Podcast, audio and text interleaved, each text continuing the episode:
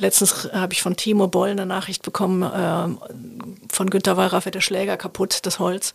Oh nein. Ob ich helfen könnte, ja, ja. Das sind die ganz dringenden Aufträge. War ganz lieb, fand ich, äh, ob ich helfen könnte, weil ich ja aus der Industrie komme, dass er das Holz reparieren lässt oder ein, ein neues kriegt, was aber ähnlich alt ist. Äh, da sind wir noch dran. Economy mit K. Mit Martin Dovideit. Willkommen beim Kölner Stadtanzeiger, willkommen bei Economy mit K. Das K steht wie immer für Köln und deshalb spreche ich hier mit Menschen, die die Wirtschaft in Köln und der Region oder aus Köln heraus vorantreiben. Zuerst aber ein paar Worte von unserem Sponsor. Economy mit K wird unterstützt von der Köln Business Wirtschaftsförderung. Die Köln Business Wirtschaftsförderung ist erste Ansprechpartnerin für Unternehmen in Köln. Heute machen wir einen Ausflug in das Grenzgebiet zwischen Sport und Wirtschaft, denn bei mir ist Claudia Herwig. Sie ist Kölnerin und Präsidentin eines Sportverbandes. Sie steht dem Deutschen Tischtennisbund vor. Wir haben uns vorher auf das Du verständigt. Hallo Claudia. Hallo Martin. Ich muss, glaube ich, erstmal ein wenig erklären, wie ich auf die Idee gekommen bin, dich einzuladen. Also ich finde es einfach mal spannend, über eine Sportart zu sprechen, die im Schatten des Fußballs steht. Die WM in Katar fängt jetzt an, aber da wird sehr viel darüber berichtet und wir gucken mal ein wenig, wie es dem Tischtennis so geht. Auch der Volleyball oder in Köln der Hockeysport oder das Turnen plagen ja ähnliche Probleme, im Schatten des Fußballs zu stehen. Und ähm, zum anderen muss ich zugeben, liegt es natürlich auch daran, dass ich selbst Tischtennis als Hobby entdeckt habe. Das gebe ich gern hier offen zu und seit ein paar Jahren eben spiele. Hätte ich gegen dich eine Chance an der Platte. Martin, bist mir sofort sympathisch als Tischtennisspieler, gute Wahl. Das weiß ich nicht, können wir gerne mal austesten äh, in Köln in der Halle. Ja, volle Transparenz. Ich stehe gerade etwa auf Rang 85.000 der deutschen Tischtennis-Rangliste. Und ich glaube, ich bin nicht mehr gelistet, von daher oh, oh, oh nicht wird das aktiv. ein fairer Wettkampf. ja, nachträglich kann ich erstmal dir noch äh, Glückwünsche ausrichten. Bei den Mannschaftsweltmeisterschaften da hat die deutsche Nationalmannschaft der Herren die Silbermedaille gewonnen, die Frauen die Bronzemedaille. Ja, vielen Dank. Äh, hat uns, glaube ich, alle Tischtennis Deutschland sehr gefreut für die Jungs. Und die Mädels waren ja auch auf dem dritten Platz, was auch riesig war wirklich. Und mit der Mannschaft hätten wir auch andere Ergebnisse ähm, erwarten können, aber sehr schön und sehr gut. Ja, was du meinst, die Herren, die sind in der mehr oder weniger der B-Besetzung angetreten und haben trotzdem den zweiten Platz geschafft. Und in deiner Antwort steckt aber auch so ein bisschen das Problem. Tischtennis Deutschland hat sich gefreut. Wieso kriegen das nicht mehr Leute mit? Ich habe in der Tagesschau an dem Abend gab es eine winzige Meldung, noch nicht mal ein Videoausschnitt davon.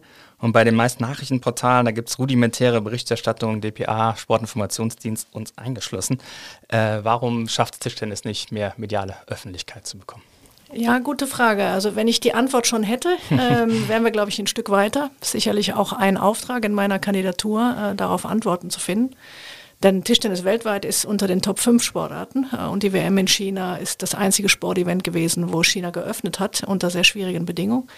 Das heißt, weltweit sind wir Top 5, in Deutschland olympische Sportarten Top 10 und haben ein Transparenzproblem an der Stelle noch. Mhm. Ja, zuletzt hatten wir in äh, Deutschland die Basketball-Europameisterschaft. Die Vorrunde fand in Köln statt, die Stadt, wo du geboren bist, wo du wohnst. Und eigentlich waren hier alle begeistert. Der Flair in der Halle ist übergeschwappt und wurde auch international gelobt, teilweise dann sogar als besser als in Berlin. Ähm, die, Euph die, Euphorie hat dazu geführt, dass RTL dann sogar in die Live-Berichterstattung äh, eingestiegen ist. Das macht ein bisschen neidisch, oder? macht ein bisschen neidisch, aber ich glaube eher Respekt und, und es zeigt, dass es geht. Also ich bin da eher positiv und freue mich für andere Sportarten, äh, wenn man dem Fußball ein bisschen den Rang ablaufen kann. So sehr ich auch Fußballfan auch bin. Aber ich glaube, wir anderen Sportarten äh, haben das verdient, deutlich mehr mediale Akzeptanz zu bekommen. Ja, wenn man aber versucht, aus Deutschland so ein Weltcup-Spiel sich anzuschauen, da muss man schon äh, technisch äh, fortgeschritten sein oder auf eine Seite gehen, die tatsächlich XYZ Sport äh, heißt. Ähm, das ist legal. ähm, ja, also das ist schon exotisch, äh, das ähm, Bewegtbild sich anschauen zu können. Ist exotisch und wir schaffen es noch nicht, außer in München bei den Europameisterschaften in diesem Jahr, äh, sportfremde Zuschauer in die Halle zu kriegen. Mhm. Und das eigentlich, obwohl Tischtennis im, im Freizeitsport, und da treffen wir jetzt auf einen Markt, der für uns ein Zukunftsprojekt ist, gerade in Pandemiezeiten ein, ein, sehr großer Markt war. Aber wir erreichen den nicht, weder digital noch äh, in, in äh, klassischen äh, Medien. Und das ist das Projekt, was es nach vorne zu entwickeln geht. Ich denke, die Präsentation von Basketball war klasse. Mhm. Äh, Format, wie sie, wie sie präsentiert haben, wie sie die Spieler als Stars vermarkten, äh, machen sie ziemlich gut. Da können wir lernen und werden lernen, auch zeitnah. Vor allen Dingen Dirk Nowitzki war ja präsent. Das hatte der Verband gut eingefädelt. Sein Trikot wurde in einer Zeremonie unter das Hallendach gezogen und ja, sogar der Bundespräsident war anwesend und hat eine Rede gehalten. Und dein Superstar beim DTTB ist ja seit mehr als 20 Jahren Timo Boll. Wie setzt du ihn ein als äh, Zugpferd für den Sport? Ja, im Moment noch zu wenig. Also Dirk ist ja mit, mit Timo gut befreundet. Äh, die haben sich nach der WM letztes Jahr in Houston auch besucht. Ähm, und Timo in China müssen wir mit Bodyguards um ihn herum agieren, weil er wirklich ein, ein Superstar ist äh, und sehr gefährdet ist, wenn er alleine gehen würde.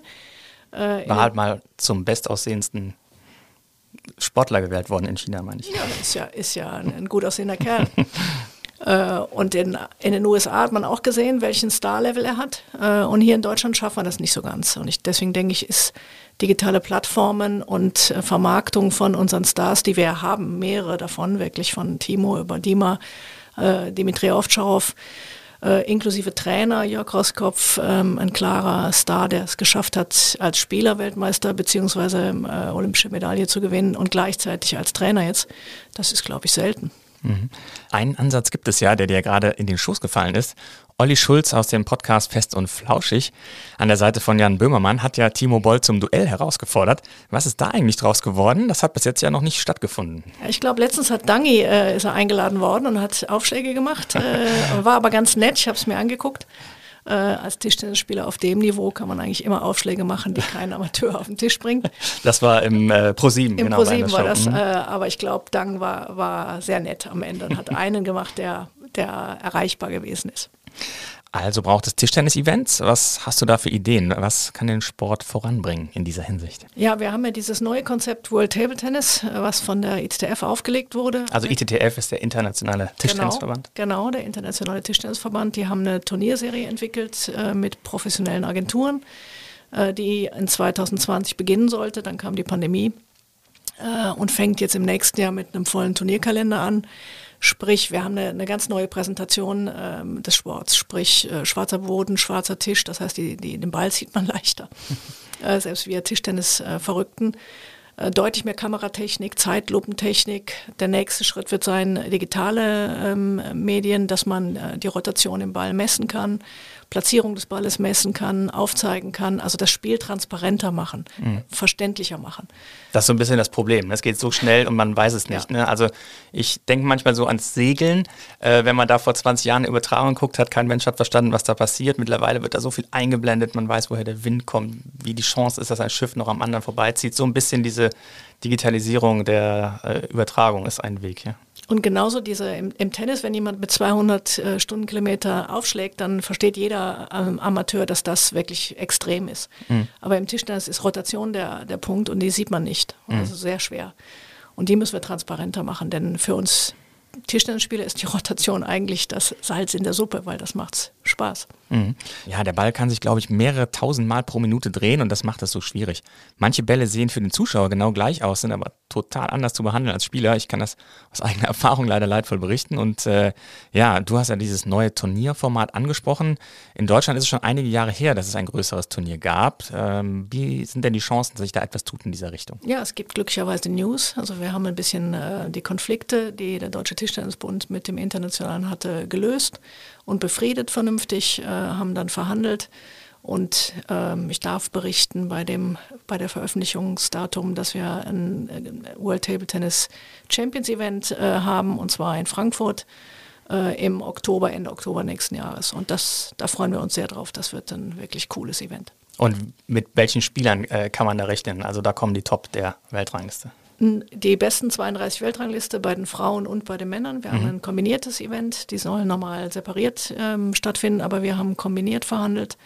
Äh, und ich glaube, mehr geht da nicht. Wenn man äh, die besten 32 Weltrangliste sieht, dann sieht man die besten Chinesen, äh, Hugo Calderano aus Brasilien, ähm, wirklich von der ganzen Bandbreite aus allen ähm, Kontinenten. Und ja, das wird äh, ein ziemlicher Battle werden zwischen den Jungs und Mädels.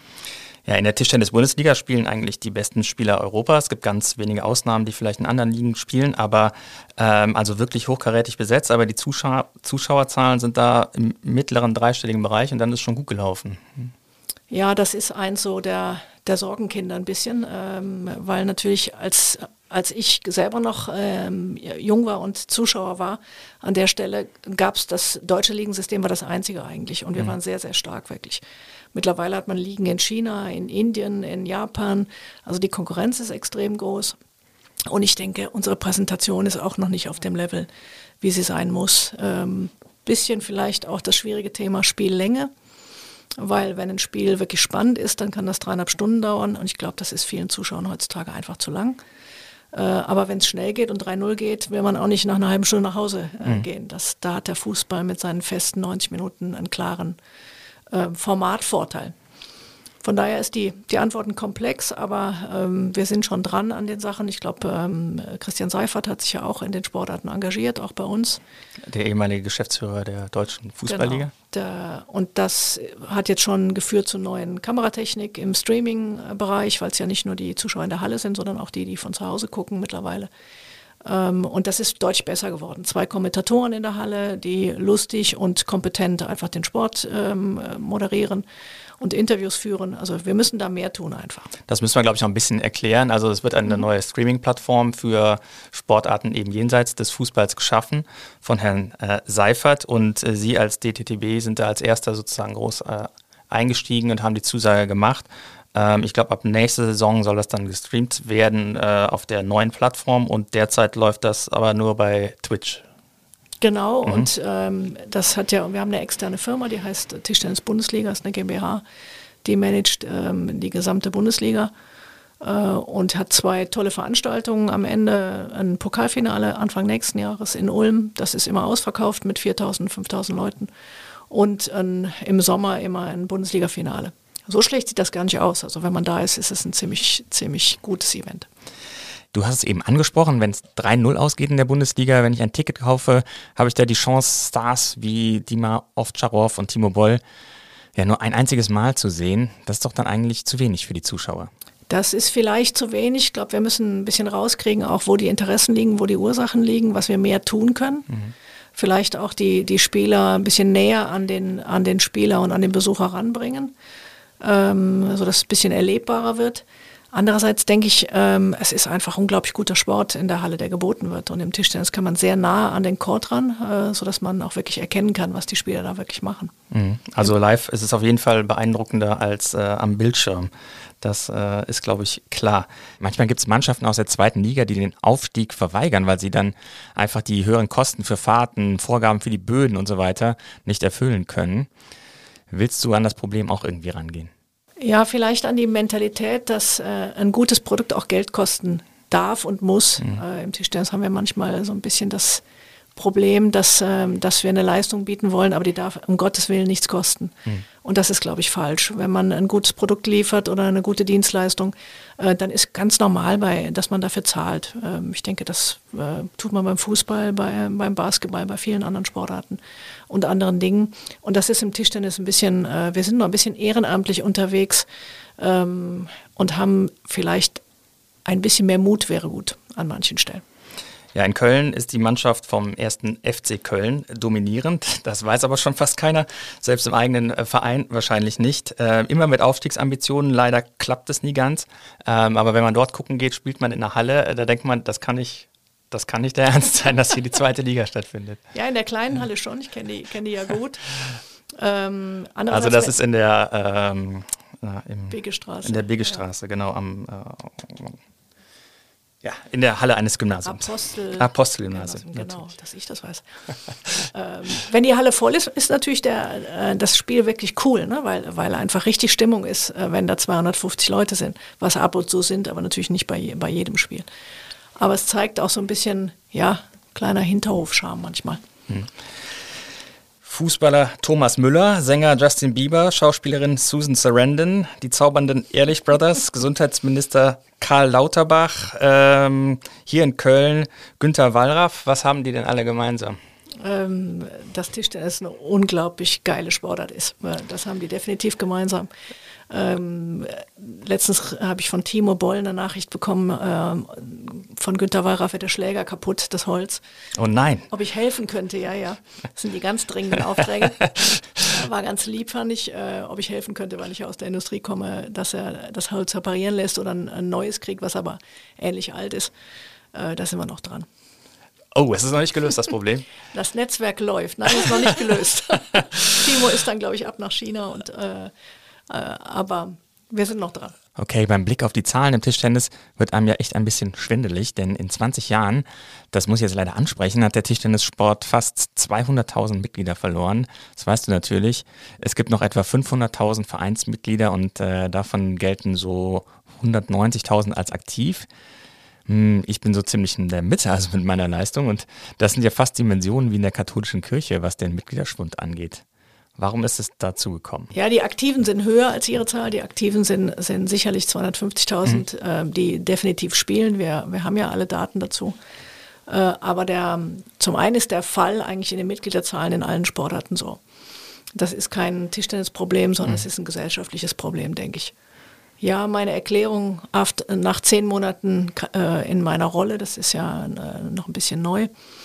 Ein Teil ist sicherlich, dass wir, dass wir Angebote machen müssen für die Menschen von heute in dieser Situation. Mhm. Und wir sind ja groß geworden, oder ich auf jeden Fall, mit elf Spielen pro Halbserie, also 22 ähm, Bundesligaspielen pro Jahr, plus Ranglisten und Turniere. Das heißt, meine Wochenenden waren eigentlich voll mit Tischtennis. Und damit, ähm, das ist kein Angebot mehr, was die meisten Menschen heutzutage wollen. Die, der Freizeit, das Freizeitverhalten hat sich ja äh, sehr deutlich geändert.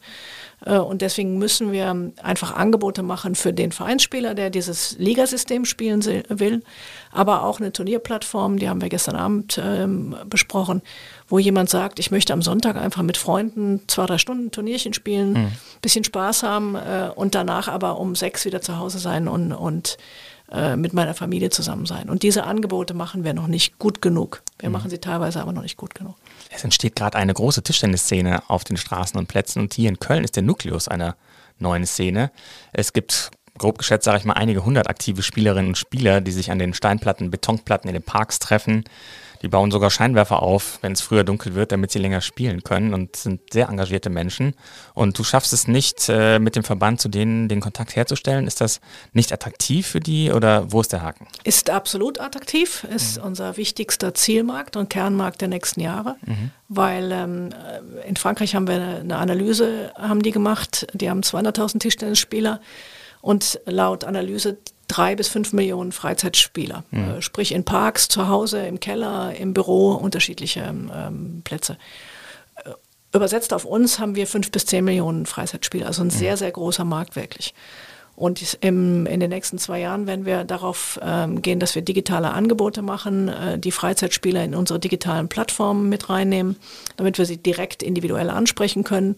Dann eine Turnierlandschaft über Deutschland ziehen, dass wir sagen, wir machen nicht nur Turniere in, für die Wettkampfspieler.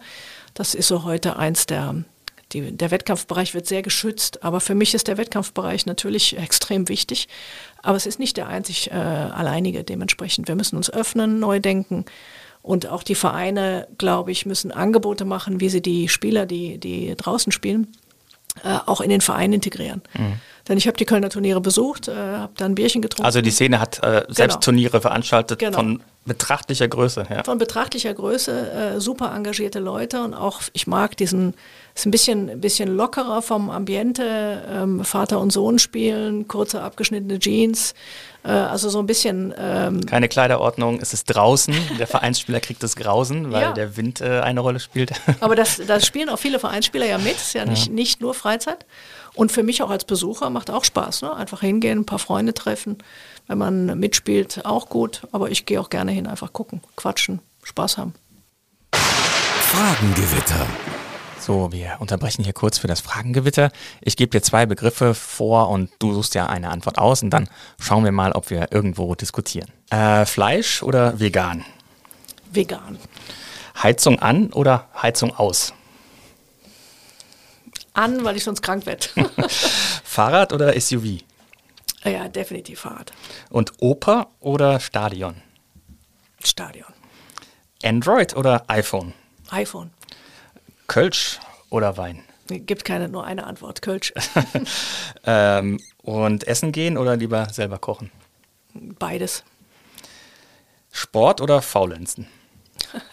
ich bin häufig, glaube ich, in der Mitte. Sport. Lesen oder streamen? Lesen. Und Karneval feiern oder aus der Stadt fliegen? Feiern. Dann habe ich jetzt noch drei Bonus, äh, die zum Tischtennis passen. Äh, Topspin oder Abwehr? Topspin. Also Angriff. Im Schmettern oder Stoppball? Hm, Schmettern.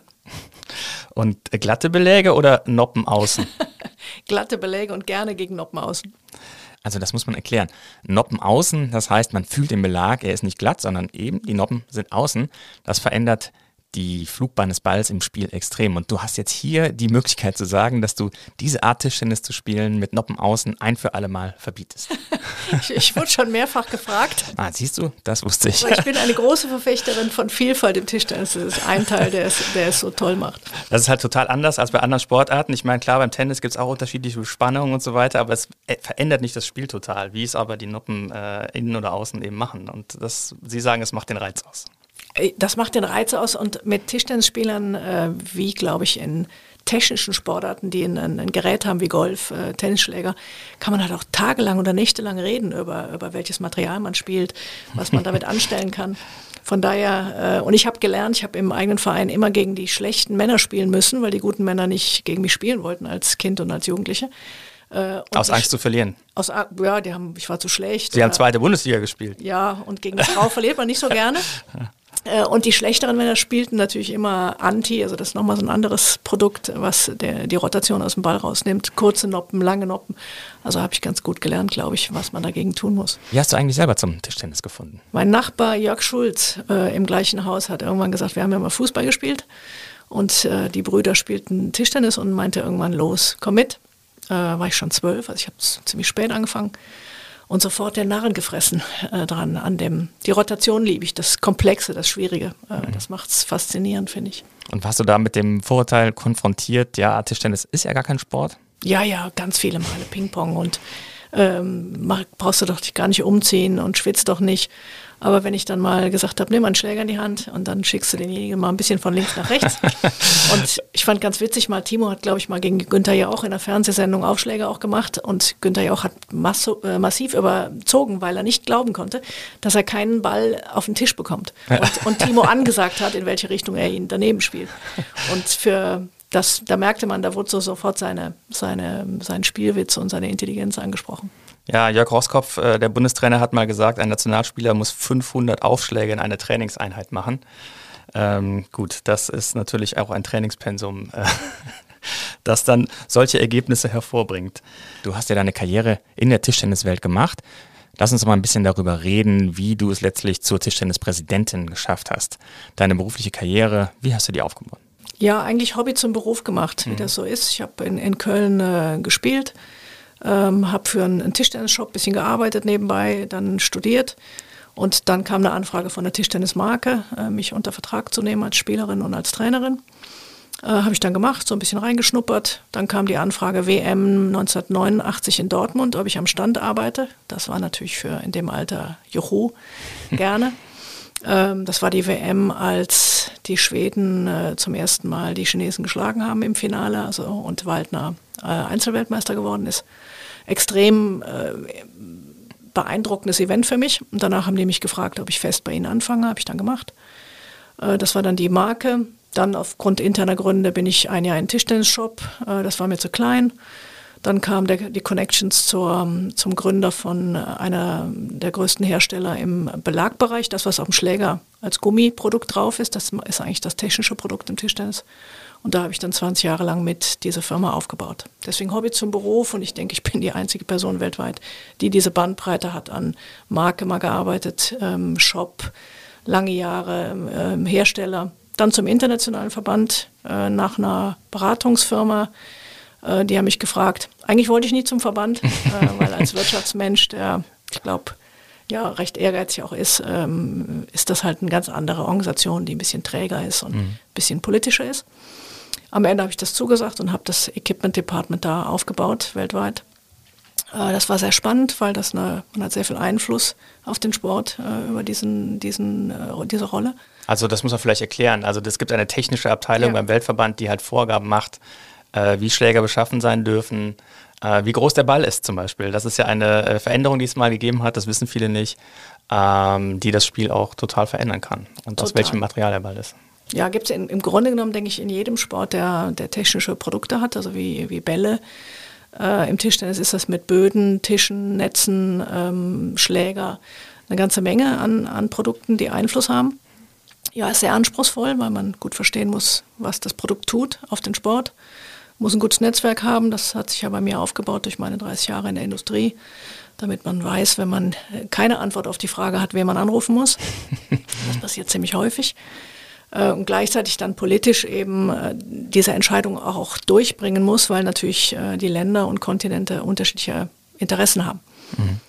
Von daher Langeweile sieht anders aus. In deine Zeit beim internationalen Verband, da fällt ja das Einführen farbiger Beläge. Bis dato gab es nur Rot und Schwarz, das war erlaubt. Jetzt darf es neben Schwarz auch andere Farben geben. Das klingt jetzt als winziger Schritt, aber dass es jetzt grüne, blaue Beläge geben kann, da steckt doch mehr dahinter. Ja, ist mehr dahinter. Bin ich auch äh, definitiv mitverantwortlich. Das ist jetzt keine technische Einflussnahme. Da gibt es äh, Projekte, die viel, äh, viel mehr Technologie tiefer haben. Aber äh, wir dachten, warum nicht zurück? In meiner Zeit haben wir mit, mit verschiedenfarbigen Belägen gespielt. Es hat keinem geschadet. Und für, für viele Tischtennisspieler sagen, was soll ich mit dieser bescheuerten neuen Farbe? Ist auch völlig okay, die können weiter rot-schwarz spielen. Aber es gibt, glaube ich, auch eine Menge Spieler, die sagen, super, ich spiele jetzt heute pink oder violett oder blau. Und so trotzdem ist die Farben zu definieren, welche Farben sind erlaubt, welche nicht, äh, ist trotzdem ein Technologieprojekt oder ein Technikprojekt über drei Jahre ungefähr, bis man das analysiert hat vernünftig. Ähm, denn wenn man diese Noppe spielt, ist jetzt sehr, jetzt wird es kompliziert, äh, und hat, hat die Farben nicht unterschiedlich, dann kann der Gegner nicht sehen, mit welcher Seite ich spiele. Deswegen bleibt eine farbliche Unterscheidbarkeit. Äh, aber es muss nicht rot-schwarz äh, sein, sondern schwarz bleibt gleich, äh, ist weiterhin auf jedem Schläger. Und die andere Seite darf jetzt in fünf verschiedenen Farben sein. Und ich finde es, sieht gut aus. Und ketzerisch gefragt, du hast ja vorher bei einem Belaghersteller äh, gearbeitet, der jetzt auch bunte Beläge machen kann. Der hat sich sicherlich gefreut, dass er sein Spektrum erweitern kann. Ja, das ist das gute Recht von allen Industrieunternehmen zu kommen mit, mit Ideen. Und ähm, mein Job war, zu prüfen, ob die dem Sport schaden oder nutzen, und zwar weltweit. Äh, aber das war nicht nur für mein ehemaliges Unternehmen gut, sondern für alle Belaghersteller weltweit. Äh, alle haben die gleichen Chancen bei der Regeländerung. Deswegen bin ich da, konnte ich da ganz neutral, ruhig mit umgehen. Eine große Baustelle für dich äh, dürfte auch die Beteiligung von Frauen im Sport sein. Also es gibt kaum eine Sportart, in der der Frauenanteil so niedrig ist wie beim Tischtennis trotz der Erfolge der Nationalmannschaft. Wo ist der Haken da? Warum klappt das nicht? Ja, und auch obwohl, wenn man Frauentischtennis sieht, heutzutage ist das wirklich ein toller Sport. Das ist keine Planetunterschied zu, zu Herrentischtennis. Die Männer mögen es mir verzeihen. Ähm, also man kann das wirklich gut angucken. Ähm, vielleicht so eine schleichende Entwicklung. Ähm, heute gibt es in Köln, glaube ich, noch eine einzige Frauenmannschaft, in der ich überhaupt spielen könnte. Zu meiner Zeit gab es in meinem Verein fünf alleine. Ähm, bisschen schwierig in der Analyse, warum das so ist. Ähm, Veränderung gesellschaftlich, was, was junge Mädels äh, gerne, gerne machen und wo sie ihre Zeit verbringen. Präsentation des Sports, teilweise dachte ich auch, so Textilien im Tischtennis ist auch manchmal etwas veraltet. Ich glaube, ein Sammelsurium an, an Gründen. Mhm. Äh, das wird schwer aus aus diesem mittlerweile beim Frauen, im Frauenbereich da wieder rauszukommen, ist nicht ganz einfach. Es gibt andere Länder, die Tischtennis vor allen Dingen auch als idealen Sport für das Alter promoten. Ich glaube, Frankreich ist da ein ziemlicher Vorreiter. Ist das auch was, was dir vorschwebt?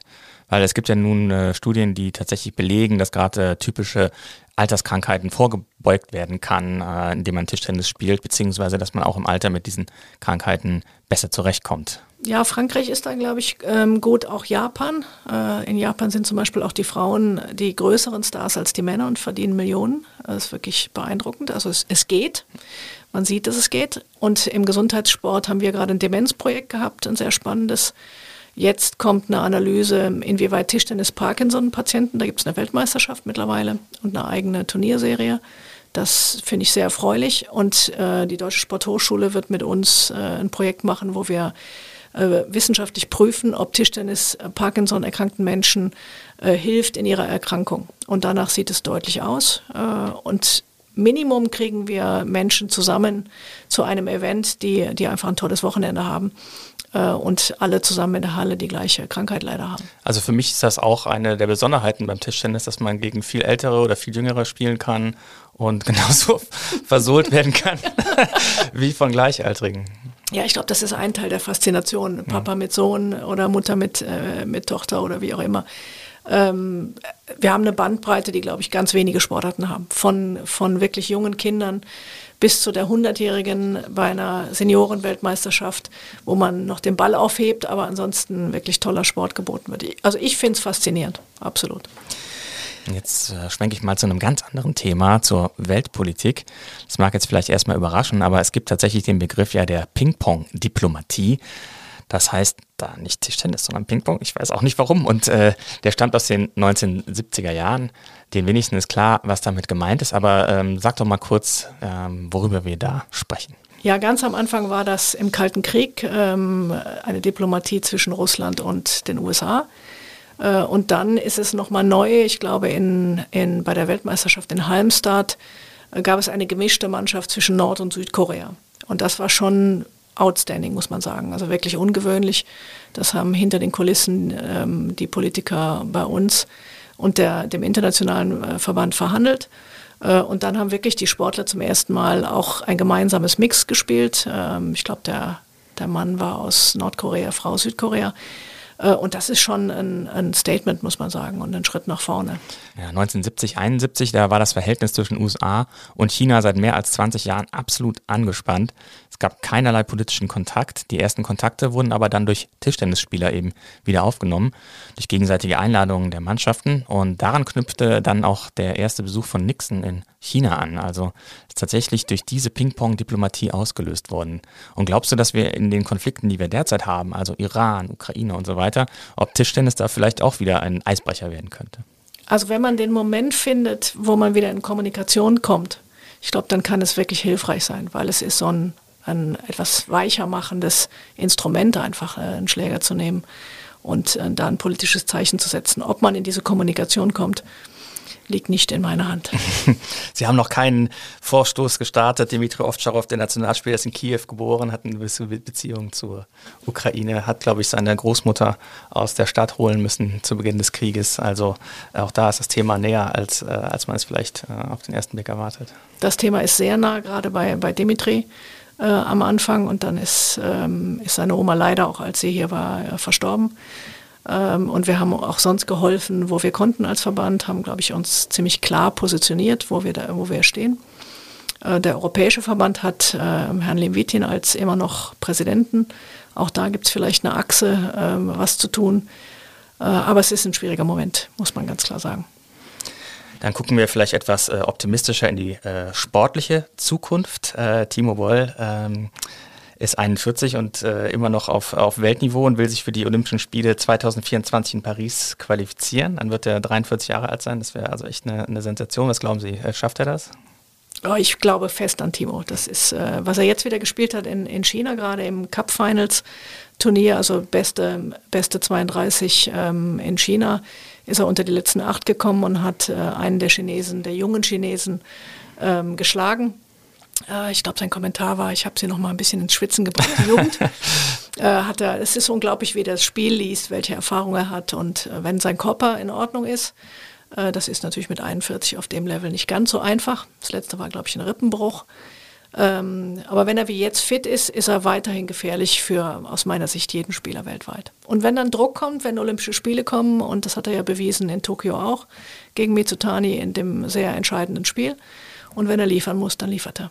Das heißt, du hast nicht die Sorge, dass ausgerechnet du irgendwann ihm, Timo Boll, sagen musst, dass es vielleicht für ihn vorbei ist. Ich glaube, der, der liebt Tischtennis, glaube ich, aus tiefstem Herzen und tiefster Seele. Und wir alle gönnen ihm noch viele Jahre wirklich äh, und werden um ihn kämpfen. Äh, aber ich glaube, er ist der Erste, der sagt, wenn es, wenn es nicht mehr geht. Aber jetzt freue ich mich erstmal, in Frankfurt ist ja äh, dann im, im nächsten Jahr sein Heimturnier. Da kommt ja aus Hessen Äh, und wir, wir gucken von Turnier zu Turnier und von Jahr zu Jahr. und wie steht es um deine weiteren Ambitionen? Dein Vorgänger ist ja Präsident des Olympischen Sportbundes in Deutschland geworden. Nee, nein, nein, ich bin, bin äh, nicht politi politisch ambitioniert. Meine Ambition ist im Tischtennis die Fragen, die Sie, wenn wir in zwei, drei Jahren hier nochmal säßen, auf die Fragen, wie sich die Sportart entwickelt hat, ähm, bessere Antworten bzw. bessere Situationen schildern zu können. Das ist mein Antrieb so lange bleibe ich gern. Dann wünsche ich dir äh, viel Erfolg dabei. Ganz herzlichen Dank für das Gespräch. Danke, Martin. Gerne. Das war Claudia Herwig, Präsidentin des Deutschen Tischtennisbundes. Und ähm, die Abonnenten des Kölner Stadtanzeiger machen es möglich, dass wir solche Gespräche führen können. Und wenn Sie uns noch nicht abonniert haben, empfehle ich Ihnen ksta.de Abo. Und dann möchte ich Ihnen noch ganz besonders den täglichen Nachrichtenpodcast von uns ähm, ans Herz legen. Das ist Stadt BK News für Köln. Finden Sie auch überall da, wo Sie diesen Podcast hören können. Also gerne reinhören.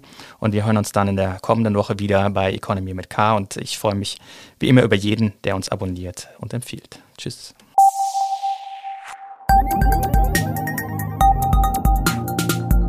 Economy mit K